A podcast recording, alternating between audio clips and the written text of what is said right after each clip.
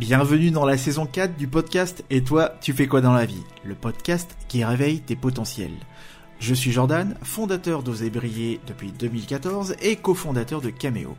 Et ma mission est de t'aider à libérer et exprimer tes multiples talents pour construire un projet passionnant à ton image. Ensemble, assumons nos profils de touche à tout, sortons du conformisme et transformons notre vie. Et si ce podcast te plaît, pense à le partager et à le noter avec 5 étoiles sur iTunes. Laisse-nous un petit like ou un commentaire sympa, ça fait toujours plaisir et ça fera plaisir aussi à toute l'équipe. Je te remercie et je te souhaite une très bonne écoute. Bienvenue dans ce nouveau podcast dans lequel on va parler de fin du travail et d'intelligence artificielle. Aujourd'hui, on se présente encore aux autres en nous définissant par notre travail. On rencontre quelqu'un en soirée et la première question, bah, c'est le titre de ce podcast d'ailleurs. Et toi, tu fais quoi dans la vie? Mais la réalité, c'est que tout ça, c'est en train de changer. Et surtout avec, à mon avis, je pense que tu t'en doutes, que je vais parler de cette intelligence artificielle que l'on appelle ChatGPT. En ce moment, il y a un grand débat autour de ces intelligences artificielles qui sont des agents conversationnels. Et c'est vrai que l'intelligence artificielle et la robotisation des tâches ont un impact sur la disponibilité du travail. Certaines personnes commencent à se poser des questions sur la définition du travail, les raisons pour lesquelles on travaille et les conséquences de tout ça. Dans un avenir proche, est-ce qu'on pourrait envisager de vivre avec très peu, voire pas du tout de travail? Eh ben, c'est ce qu'on va voir ensemble. Retrouvez sur notre plateforme cameo.fr le premier livre à destination des profils atypiques et multipotentiels intitulé 20 méthodes pour libérer et vivre sa multipotentialité disponible sur cameo.fr slash ebook cameo.fr slash ebook Retrouvez aussi le podcast sur votre application de podcast favorite et rejoignez le mouvement des profils atypiques et multipotentiels dans le groupe Facebook Cameo. Pour parler tendance du monde du travail, je te propose de parler du concept de la fin du travail qui est évoqué dans le bouquin de l'essayiste et prospectiviste économique Jeremy Rifkin. C'est un Américain qui a publié en 1995 un livre intitulé The End of Work. Un livre dans lequel il prévoit les conséquences que les avancées technologiques auront sur les emplois. C'est un livre qui prend vraiment tout son sens en ce moment avec l'avènement des agents conversationnels comme ChatGPT, qui est, si tu débarques, une intelligence artificielle qui est en train d'affoler tout le monde. Mais bon, ça, on en parlera tout à l'heure. Rifkin, lui, prédit dans son livre que de nombreux travailleurs verront leur emploi disparaître en raison de l'automatisation croissante des tâches physiques et intellectuelles. Et c'est un petit peu ce qui est en train de se passer. Aussi bien physique, ça, ça fait depuis longtemps, mais avant tout intellectuel. Et tout le monde ne sera pas affecté bien sûr de la même manière. Mais selon lui, ce sont les élites de la technologie tels que les innovateurs industriels, les techniciens, les scientifiques, etc., les informaticiens, mais aussi des enseignants et des consultants qui seront en mesure, en mesure pardon, de prospérer dans ce nouveau monde. En revanche, bah, pour la majorité des travailleurs, la fin du travail serait plutôt signe de précarisation accrue, de déclassement et de dépossession de son statut ou de son rôle ça aura un impact majeur sur la vie de chacun, sur les travailleurs, aussi bien, peu importe le statut, hein, peu importe le cadre, mais aussi sur notre vie, certes, mais notre sécurité financière et notre bien-être. C'est pourquoi ce podcast existe. Quand j'étais consultant, on me confiait tellement de tâches ingrates que je me disais un jour, il y aura une machine qui remplacera mon cerveau pour faire ce travail censé être intellectuel.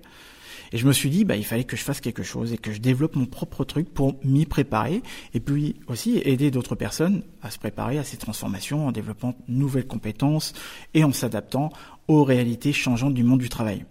Ce qui implique une réflexion sur notre rapport au travail et sur la façon dont on conçoit notre avenir professionnel, mais surtout sur la parfaite adéquation entre compétences que moi j'ai en ma possession, les compétences que j'ai envie de garder sur lesquels j'ai envie de me positionner et pour lesquels je trouverai toujours des opportunités. Il y a un économiste qui s'appelle Gilles Saint-Paul qui, lui, s'est penché sur les conséquences économiques de la robotisation sur le marché du travail. Il a souligné que les machines pourraient se substituer aux travailleurs et limiter les salaires. Mais il a également souligné que pour ceux qui acceptent des salaires inférieurs, il sera toujours possible de travailler. C'est un petit peu ce qu'on voit avec Uber, avec euh, des métiers qui euh, sont, on va dire, alimentés par des intelligences artificielles. Il y a qu'à voir aussi les, livreurs, c'est un petit peu flippant. Mais maintenant, si on s'imagine un monde où le travail ne soit plus la principale source de revenus pour la plupart des gens, comment est-ce que ça va changer, nous déjà à la base, notre rapport au travail, qui est déjà en train de changer? On devrait se remettre en question et remettre aussi en question la valeur et l'importance qu'on accorde au travail. Au lieu de le considérer comme une source de revenus, ben, on devrait peut-être le considérer comme une source de satisfaction et de signification personnelle. Certes, j'entends déjà des personnes qui vont me dire oui, mais va dire ça au caissier ou va dire ça. Mais oui, mais le caissier, est-ce qu'il n'a pas retrouvé un sens à son travail pendant la crise du Covid? Certes, ça, c'est comme les infirmiers aussi. Hein, on les applaudissait tous euh, au, balcon et puis après, du jour au lendemain, bah, on était voire même à les critiquer parce que ceci ou cela, etc. Mais ça explique, ça implique forcément une réflexion sur notre idée de la réussite professionnelle, de l'épanouissement professionnel et de la réalisation personnelle et sur la façon dont on pourrait définir notre réussite en dehors, en dehors de notre travail. Et ça, c'est un sujet fascinant et plutôt euh, important. Et je suis sûr que on a tous beaucoup de questions et de réflexions sur la façon dont la robotisation pourrait euh, changer notre rapport au travail. Est-ce que ça nécessiterait pas quelques interrogations concernant le début de la fin? Parce qu'en réalité, dès qu'il y a une avancée technologique, on se pose la question si c'est pas le début de la fin. L'économiste Gilles Saint-Paul dit que bien que les machines qui ne euh, remplacent pas encore complètement les hommes, bah, certaines tâches sont déjà menacées par les intelligences artificielles. Il souligne que de nombreux aspects de l'intelligence humaine peuvent être imités par les machines. Et là, on le voit avec ChatGPT. J'ai encore testé là dernièrement. Euh, quelle est, euh, bah, j'avais même posé la question par rapport à, une étude euh, que j'avais vue comme quoi il y aurait 16 euh, ou 25% des 18-25 ans qui pensent que la Terre est plate. Voilà, donc j'ai posé la question à ChatGPT, est-ce que la Terre est plate? Il m'a dit, bah non, la Terre est pas plate. Donc je lui ai posé la question, comment est-ce que tu le sais? Il m'a dit par rapport aux satellites, par rapport aux éclipses de lune, etc. Bon, après, les personnes qui pensent que la Terre est plate, oui, on, regrette, je sais, hein, mais le jour où ils prendront l'avion ou ils partiront à l'étranger, ils verront bien que c'est pas le cas. Bref, voilà où on en est aujourd'hui. Mais tout ça pour dire qu'il donne des exemples concrets, Gilles Saint-Paul, je reviens par rapport à ce qu'il disait, il donne des exemples concrets par rapport à ce qu'on nous, on a toujours déjà entendu, on vu ou dans Egal M6 ou dans les reportages, etc. Euh, on voyait des ordinateurs battre des joueurs d'échecs expérimentés. Là, en ce moment, on parle de voitures autonomes qui traversent les États-Unis, euh, la manutention aussi dans les entreprises comme Amazon qui est effectuée par des robots, et les progrès qui sont de plus en plus rapides de la reconnaissance des formes qui pourraient euh, rendre certaines professions comme celle de, radiologue aussi obsolètes. Ouais, il y a des questions à se poser.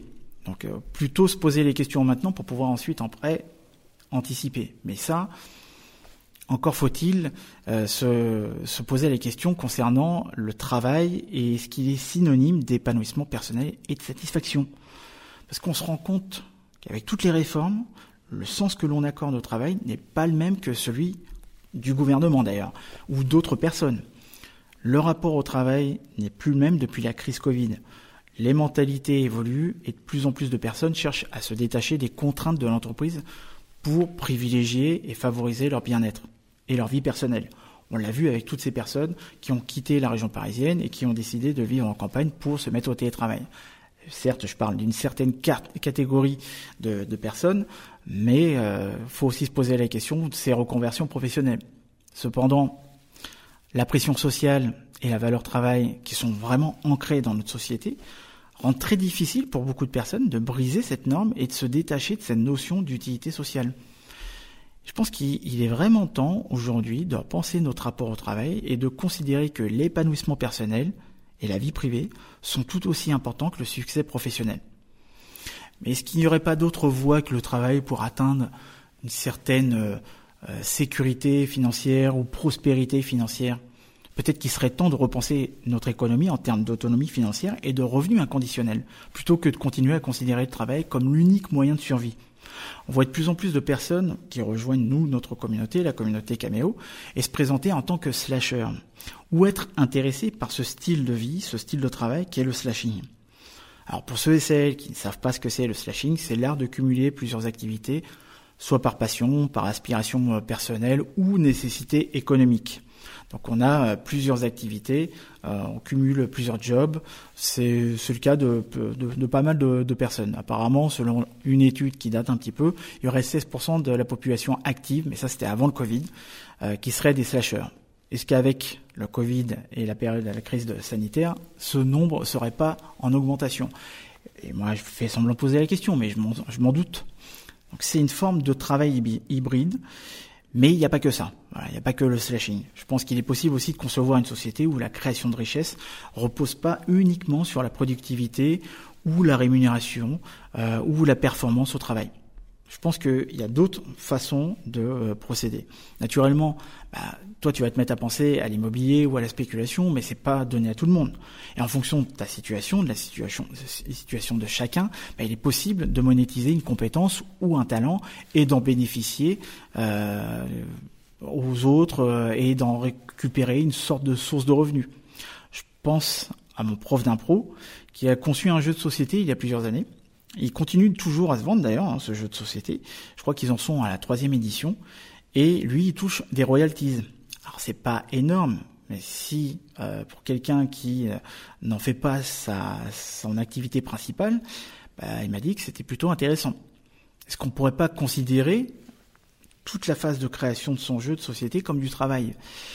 Certes, peut-être, hein, probablement pas d'ailleurs. Mais je sais que le travail peut être considéré par certains comme un devoir moral et d'autres comme une vocation qui va leur donner un statut social et d'autres aussi qui vont le considérer comme un gagne-pain. Je ne sais pas pour toi, mais moi je me rends compte que cette vision du travail comme moyen de gagner de l'argent et de consommer davantage est de plus en plus remise en question.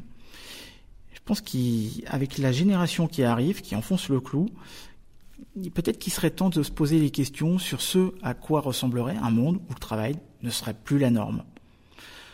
On peut tout à fait imaginer une société où la technologie est utilisée pour réduire la durée de travail, mais où la répartition des revenus reste inchangée. Ou bien une société où les revenus dépendent de la valeur ajoutée de la technologie, mais où la durée du travail reste inchangée ou réduite, etc. Ça, c'est ce que souligne Saint Paul. C'est vrai qu'il est difficile de prédire exactement ce qui se passera dans un avenir proche. Les scénarios les plus, probables dépendront de la culture, des tendances politiques, euh, des crises économiques, de, l'évolution aussi de, l'économie et des valeurs de chaque société. C'est dur de prédire avec certitude ce qui va se passer. Et ça, je sais qu'il y a beaucoup de personnes qui se posent des questions vis-à-vis de leur avenir, qui sont anxieux vis-à-vis de l'avenir et qui vivent à court terme. Mais ce qui est sûr, c'est que la robotisation ou l'intelligence artificielle aura un impact considérable sur notre avenir et sur la manière dont on conçoit notre société. je pense que c'est important aussi de changer son opinion sur l'intelligence artificielle et de ne pas la considérer comme une menace, mais plutôt l'apprivoiser et s'en servir pour pouvoir dégager du temps et se former ou euh, s'adonner à certains loisirs. Selon Saint Paul, oui, je sais, ça fait un petit peu euh, Bible saint, mais il dit que c'est en partie une question de préférence personnelle.